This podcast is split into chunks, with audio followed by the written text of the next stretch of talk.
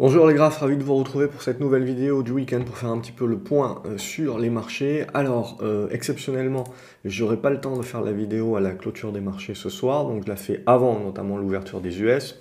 Donc on verra euh, combien de, combien de temps l'analyse est bonne. Mais toujours est-il, on va prendre du recul, donc ça devrait être bon encore peut-être pour la semaine prochaine. Donc euh, globalement, il est, au moment où j'enregistre la vidéo, ça peut être utile peut-être pour certains, il est 2h, 2h15 euh, de l'après-midi, euh, donc encore une petite heure pour, pour l'ouverture des US.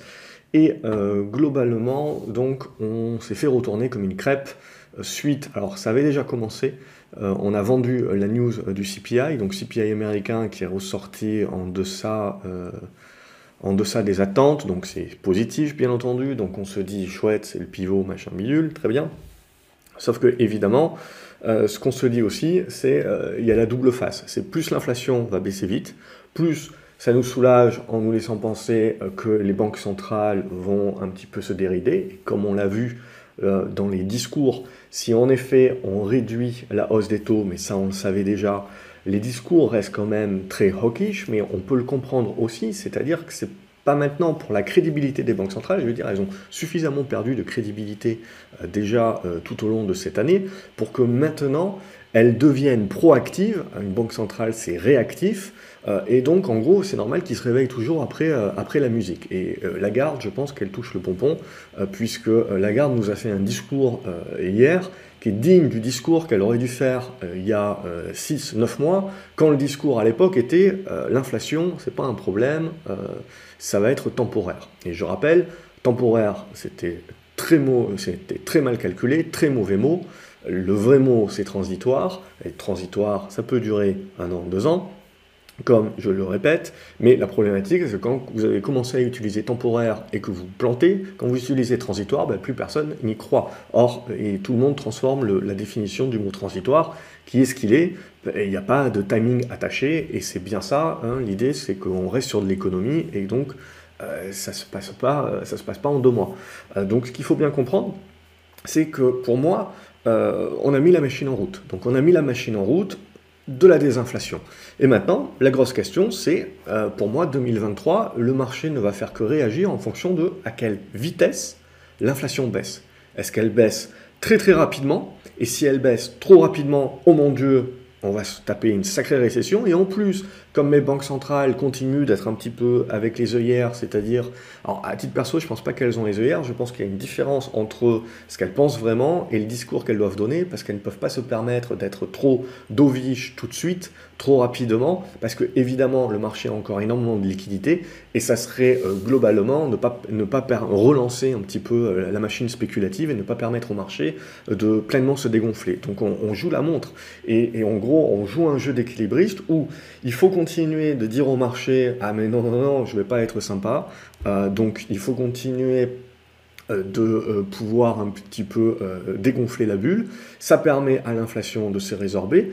Mais il faut à un moment donné manier un petit peu tout cela avec des gants de velours tout de même, parce que si on casse un petit peu trop euh, la motivation, le consommateur et les, entreprises, ben certes, l'inflation va baisser, mais à un moment donné, le comble, ça va être qu'on va se remettre à parler de déflation, parce qu'à un moment donné, quand on va se rendre compte que l'inflation baisse tellement vite, qu'on va se taper une récession beaucoup plus forte que ce qu'on prévoit euh, pour l'instant, et donc à un moment donné, on va se dire, ah ouais, mais maintenant, la problématique des banques c'est de ne plus euh, avoir la capacité ou d'avoir réagi trop tardivement pour éviter une récession plus dure que ce que l'on croit, éviter euh, que l'inflation finalement certes baisse, mais euh, revienne au niveau des 2 ou 3% globalement sous une courbe plate. Et si on arrive en mode couteau qui tombe, vous allez voir, le marché va reprendre peur en disant, oh mon Dieu, la déflation, etc. Et là, on reparlera de le Japon, exemple, avec 20 ans d'avance.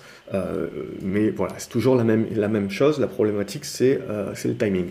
Donc pour l'instant, euh, on, on, en est là, globalement. Et ce que l'on voit, c'est que le marché, il ne faut pas, je pense, il ne faut absolument pas sous-estimer qu'on est sur de la fin d'année également.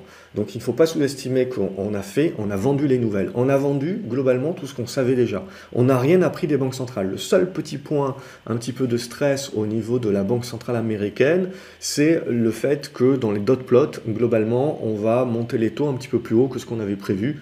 Donc en gros, on fait moins de hausse de, moins de, hausse de taux, des hausses de taux moins fortes, mais euh, on va euh, les poursuivre dans le temps et on va en faire une de plus que le marché n'avait pas globalement anticipé.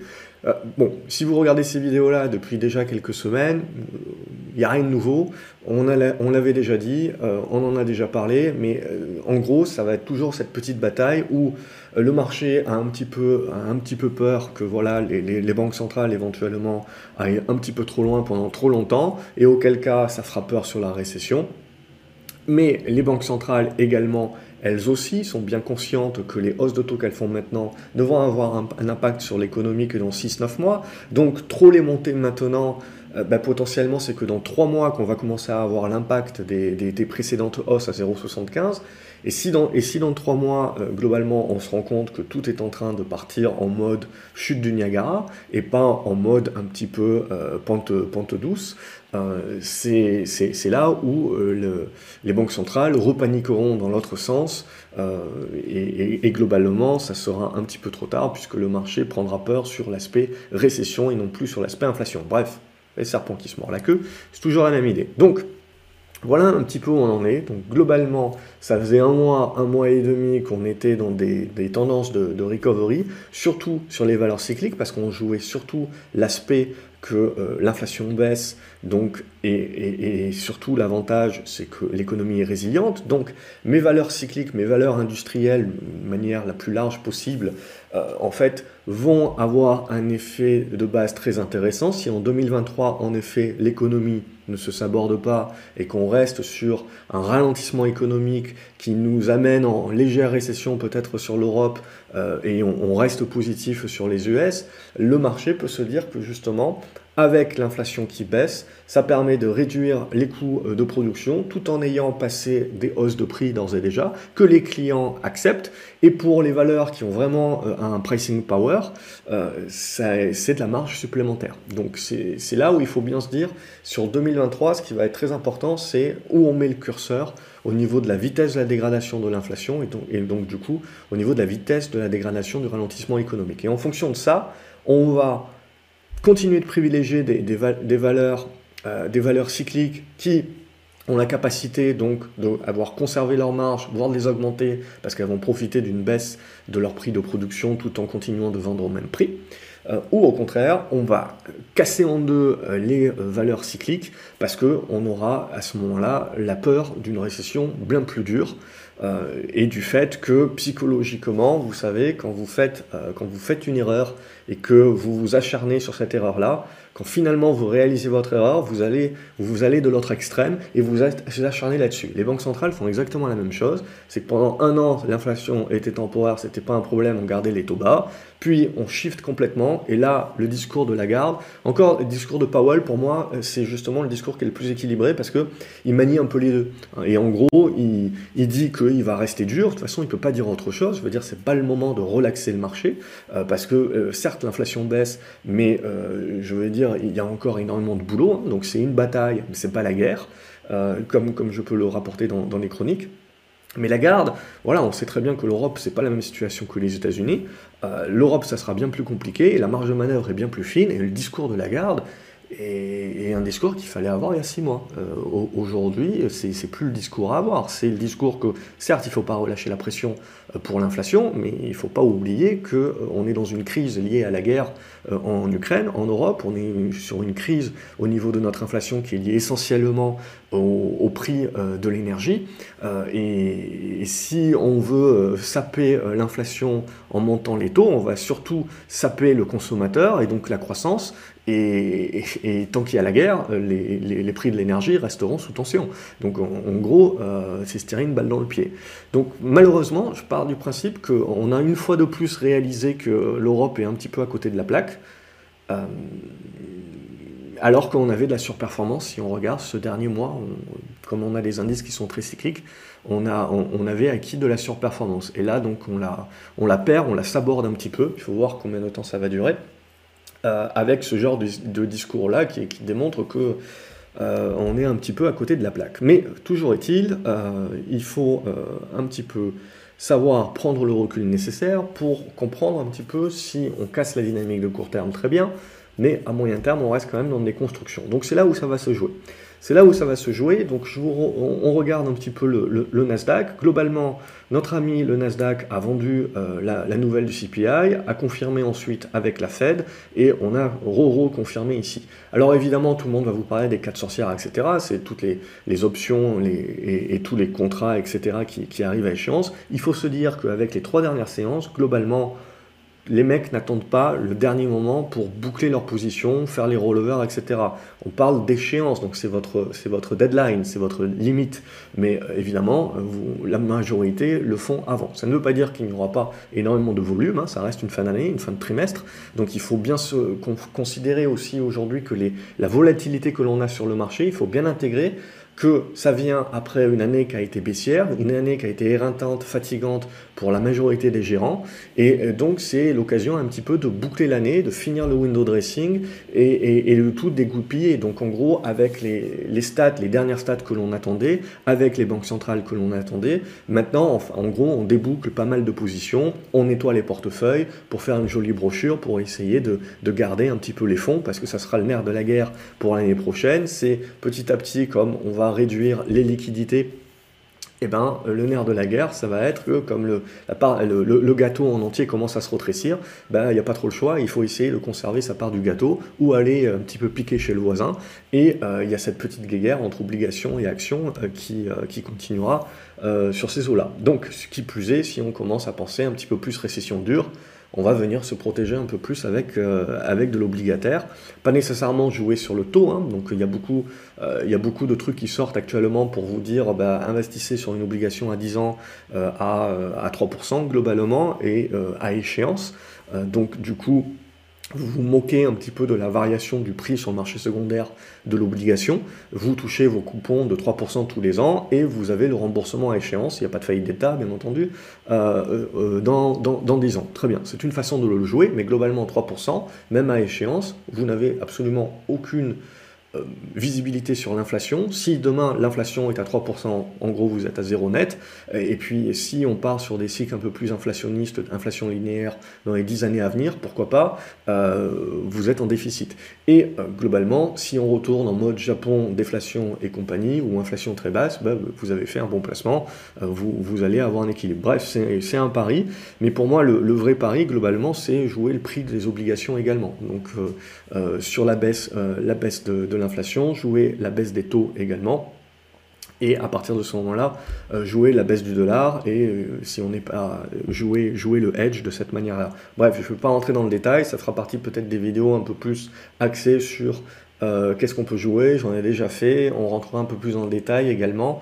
Et je vais faire un appel dans cette, dans cette vidéo. Premier appel, déjà, n'oubliez pas mettre un pouce en l'air, ça fait toujours plaisir. Deuxième appel, c'est de me proposer euh, des actions. Peut-être que je le rappellerai dans la, seconde partie. Mais c'est de me proposer peut-être euh, votre top 3 ou votre top 5 actions, que ce soit sur Euronext, que ce soit, euh, que ce soit ailleurs, sur les US ou ailleurs.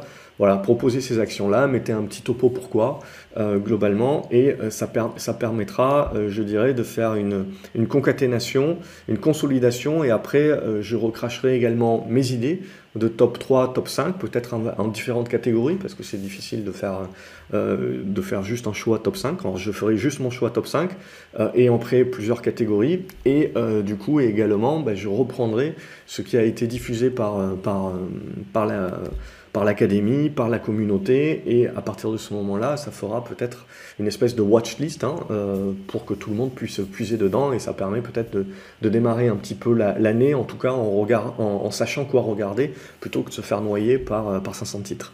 Euh, donc voilà un petit peu euh, pour cette idée-là. Donc n'hésitez pas dans les commentaires d'ores et déjà euh, à jouer le jeu et à proposer vos titres avec un petit topo. Je connais pas tout, pas tous les fondamentaux de tous les titres, mais, mais globalement ça sera l'idée. Donc on avait ce petit entonnoir ici sur le Nasdaq. Je pars du principe qu'il y a les quatre sorcières, il va y avoir du volume très bien. Mais je pars du principe qu'en gros, les, mecs qui devaient déboucler, ils ont débouclé déjà. Donc euh, il va en rester, bien entendu, mais euh, il ne faut pas non plus s'attendre à chaque fois, comme tout le monde dit, oh mon Dieu, c'est la fin du monde, les quatre sorcières, ça, ça, va, ça va se cracher, etc. Non, ce n'est pas, pas automatique, hein, globalement.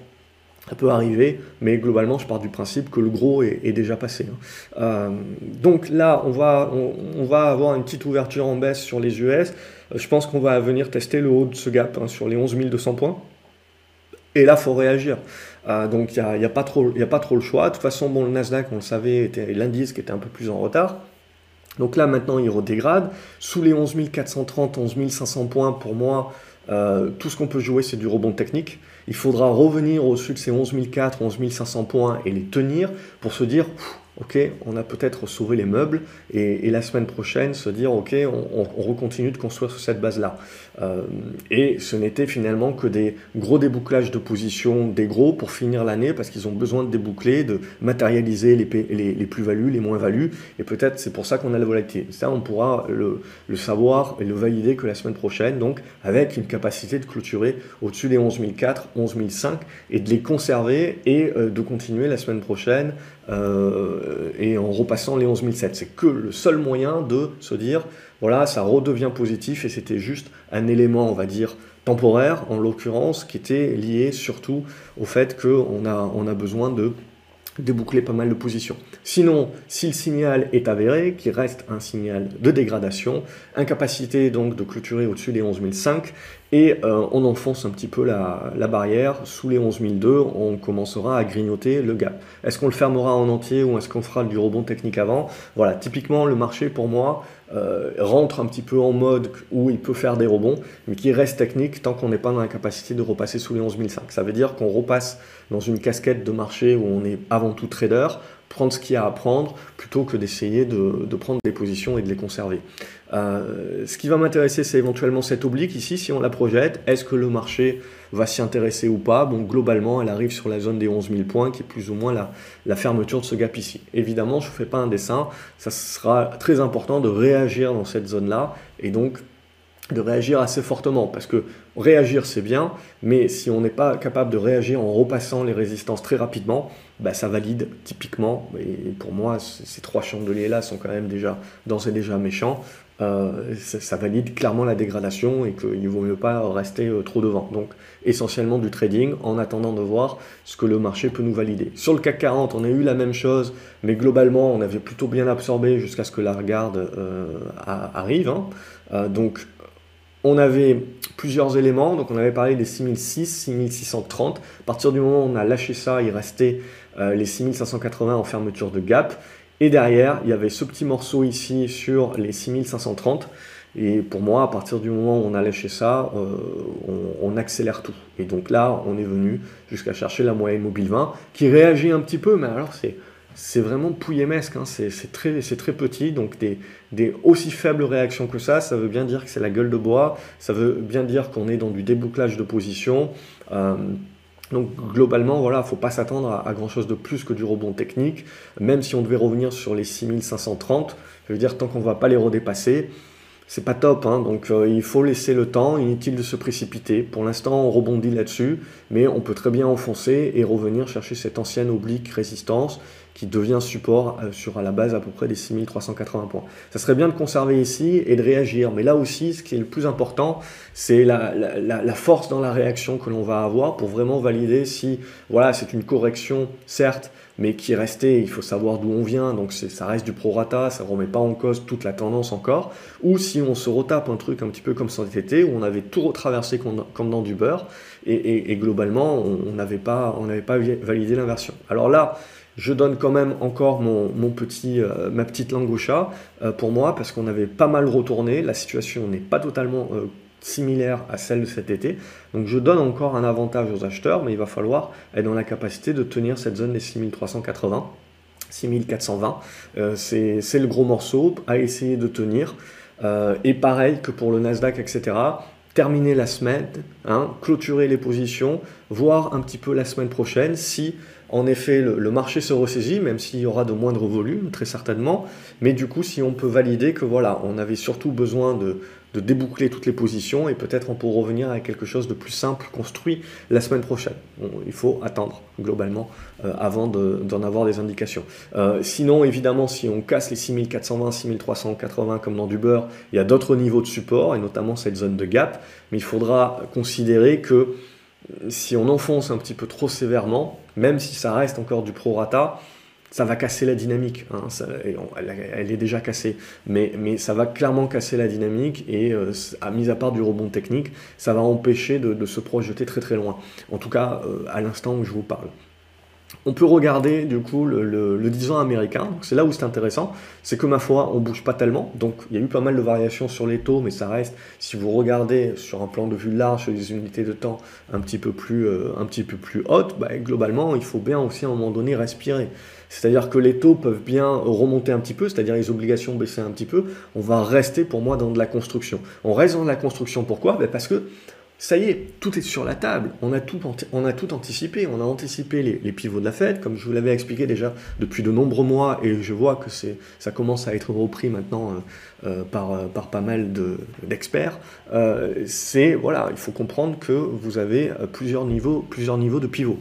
Donc, ce qui est important de comprendre, c'est que le marché a bien acté que voilà, on passe en tendance baissière sur l'inflation, mais maintenant il va falloir voir à quelle vitesse ça va baisser. Comme ça, ça va nous permettre de nous projeter sur à quelle vitesse euh, les tons hawkish là, des différentes banques centrales vont également devoir euh, revenir sur elles. Donc en gros, on va continuer à anticiper, c'est-à-dire que pour l'instant, on broie du noir parce que les banques centrales nous ont dit on va pas être vos amis, mais derrière, si l'inflation et si le ralentissement économique continue de, démontrer et d'avoir du plomb dans l'aile, on va se remettre à espérer que les banques centrales ne vont pas aller au bout de ce qu'elles ont expliqué euh, cette semaine. Et, globalement, qu'on n'ira pas au bout des, des 5,10% sur, euh, sur, les taux de, euh, sur les taux de la Fed, par exemple, et qu'on s'arrêtera et qu'on s'arrêtera avant. Donc du coup, maintenant, le marché en 2023 va jouer en fonction de la, pente de comment c'est raide au niveau du ralentissement économique et au niveau de l'inflation pour se projeter sur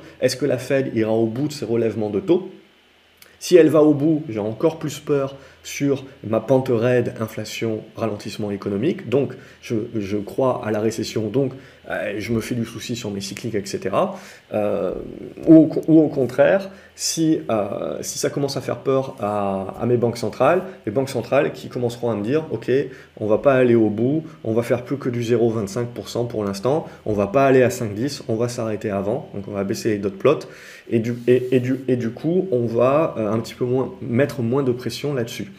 De deux choses l'une, ça peut permettre un rebond à court terme, mais deuxièmement, ça validera une nouvelle fois la décrédibilisation des banques centrales et la peur du marché que la récession va vraiment être dure euh, et, donc là, on, rentre un petit peu dans le phénomène économique où vous avez la baisse des résultats des entreprises, la microéconomie qui prend le dessus sur la macro, parce qu'on euh, se dit que même si la Fed, euh, les banques centrales redeviennent un petit peu plus conciliantes, ça prendra également des mois et des mois avant que ça impacte l'économie. Et pendant ce temps, l'économie paye les pots cassés de tout ce qu'on a augmenté en étant réactif et non pas proactif les mois précédents. Et pendant ces mois-là, ben, les entreprises continuent de souffrir. Et donc là, on fait euh, tout l'amalgame globalement entre derrière l'idée de se dire, ok, euh, on est en train de transformer une récession douce, entre guillemets, en récession dure, et potentiellement, elle va durer.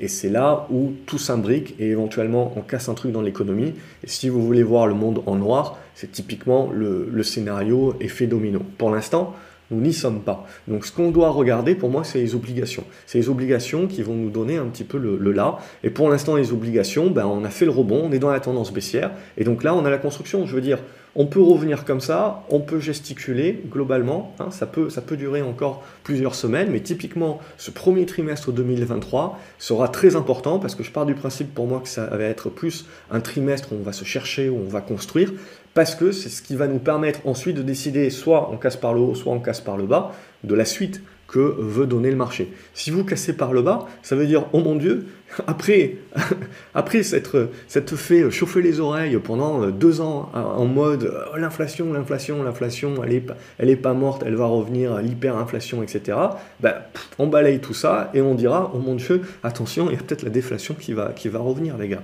Euh, si on recasse euh, globalement euh, par, par le haut, alors j'ai inversé, si vous recassez par le bas, ça veut dire inflation durable parce que c'est les prix des obligations. Donc le prix des obligations baisse, ça veut dire que les taux montent, ça veut dire, oh mon Dieu, on n'arrive pas à résorber l'inflation.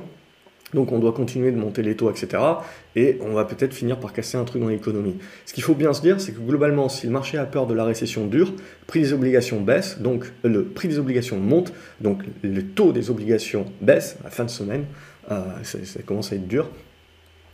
Mais globalement aussi, ce qu'il faut bien se dire, c'est que autant tout au long de l'année 2022, dès que les obligations, dès que les taux se détendaient, on se disait bah, chouette, je peux jouer le rebond sur mes valeurs, euh, sur, mes, sur mes valeurs technologiques, etc.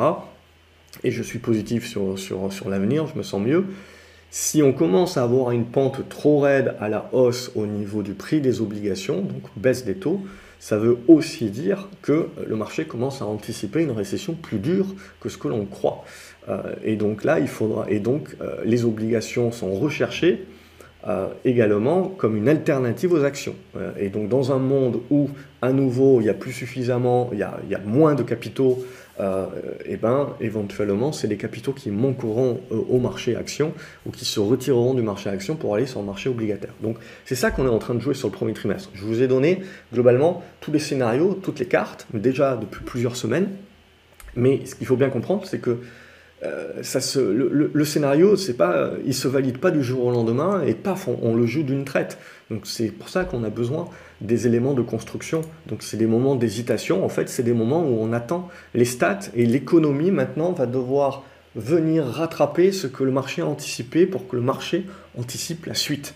Euh, et donc là, pour moi, le fait qu'on ait vendu euh, cette semaine les stats qui étaient, euh, qui étaient bonnes, qui, sont dans le sens euh, que, que l'on veut, les, les, les, taux également qui montent mais moins fort qu'avant, bah, tout ça en fait, c'est tout ce qu'on a anticipé tout au long de cette année. Et donc, voilà, tout est, tout, est, tout ce qui était en mode espoir a été réalisé. Et donc, en fait, on vend la nouvelle. Très souvent, on achète la rumeur, on vend quand ça se réalise. Et en fait, on joue maintenant la suite et on va jouer la suite. Et cette suite, elle a besoin d'être un petit peu construite. Voilà, j'espère que j'ai quand même été clair, malgré mes, euh, petites problématiques d'inversion. Au niveau du pétrole, c'est la même idée, c'est-à-dire c'est quand même, oh mon Dieu, ralentissement économique, donc on avait cassé les obliques, on revient en rebond, c'est du pullback. Donc on n'a absolument pas inversé la tendance, et là, pouf, on est en train de relancer. Donc là, c'est ce qui valide pour l'instant. Donc moi, je continue de rester quand même euh, haussier positif sur le pétrole à long terme, mais voilà, à court terme, ce que l'on a, c'est la mise en place de la correction euh, sur, sous le couvert de voilà, ralentissement économique un petit peu plus fort que prévu. Et euh, si on veut accélérer le schmilblick et commencer vraiment à parler récession plus que inflation, vous cassez ici les 75, vous allez chercher les 70. Hein, je le rappelle, 60-70 hein, dollars, c'est toujours un prix du pétrole qui va à tout le monde, hein. euh, mais ça, ça, partira dans le narratif récession. Au niveau de l'or et de l'argent, ça va être les mêmes idées, c'est-à-dire certainement un petit peu de construction intermédiaire à valider. Euh, sur l'or, euh, tant que vous tenez les 1730 dollars, ça serait une construction saine et ensuite, il faudra casser par le haut pour valider ça, pour valider la, baisse du dollar. Donc là, on va jouer euh, la, baisse du dollar globalement, donc l'aspect récession.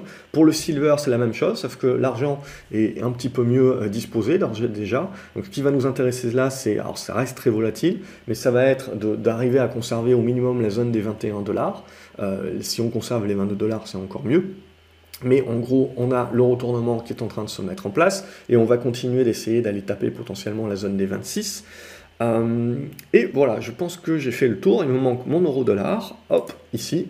Et notre euro, et notre euro dollar, il nous indique un petit peu la même chose. C'est que c'est génial parce qu'il n'y a même pas euh, deux mois, euh, tous les experts, lorsqu'on était à la parité, tous les experts nous expliquaient qu'on allait à 0,80, que c'était la fin de l'euro, que c'était la fin de l'Europe, euh, et tutti quanti. Et, euh, et là, typiquement, vous voyez, on a fait le break et on a fait en ligne droite. Ça aussi, alors, on n'est pas à l'abri de revenir chercher la zone des 1,08, mais je pars du principe qu'en gros, dans cette zone-là, des 1,6, 1,8, il va falloir quand même construire un petit peu euh, euh, et donc un petit peu redonner certainement au niveau de l'euro et construire. Bien entendu, on a toujours la guerre en Ukraine qui est une espèce d'arbitre. Hein.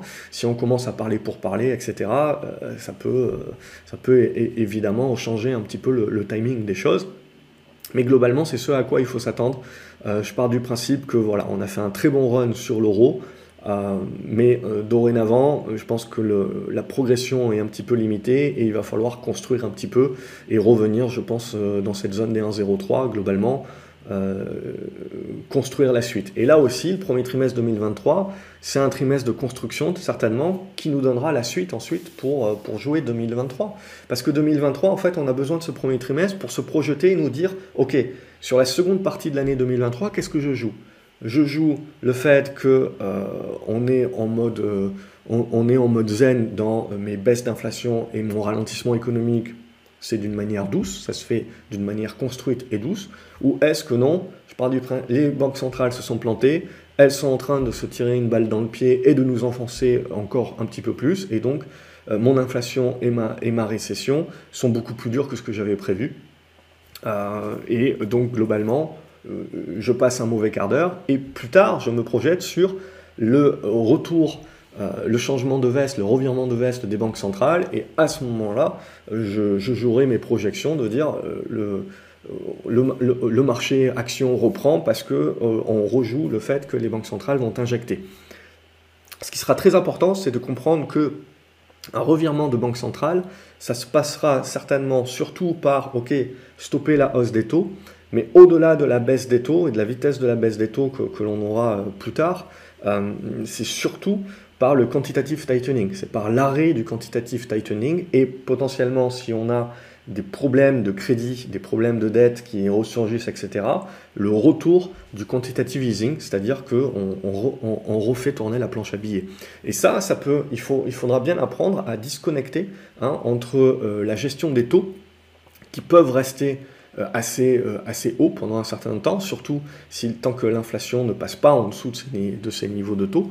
Mais ça sera très important parce que comme la Fed ne réagit pas très rapidement, si l'inflation baisse vraiment très très fortement, à un moment donné, ça va se croiser entre les, entre les taux de la Fed et, euh, et l'inflation, ça va se croiser et c'est là où on aura peur et tout le monde ressortira un coup de « oh mon Dieu, la déflation alors que tout, tout le monde ne parle plus que de l'inflation dorénavant. Donc c'est toujours pareil, euh, il faut, c'est toujours quand ça devient évident, et vous le voyez, c'est toujours pareil, quand tout le monde commençait à vous parler du crack de l'euro, que c'est la fin de l'euro, etc., on était là.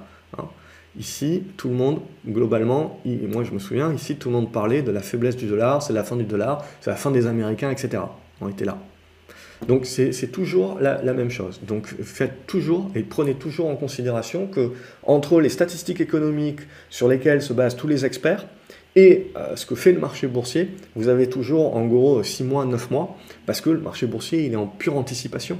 Euh, et que euh, se baser sur les statistiques économiques, c'est très bien, mais le marché, lui, est d'ores et déjà dans la projection. Voilà ce qu'on pouvait dire donc cette semaine. Comme d'habitude, j'espère que c'était le plus clair possible.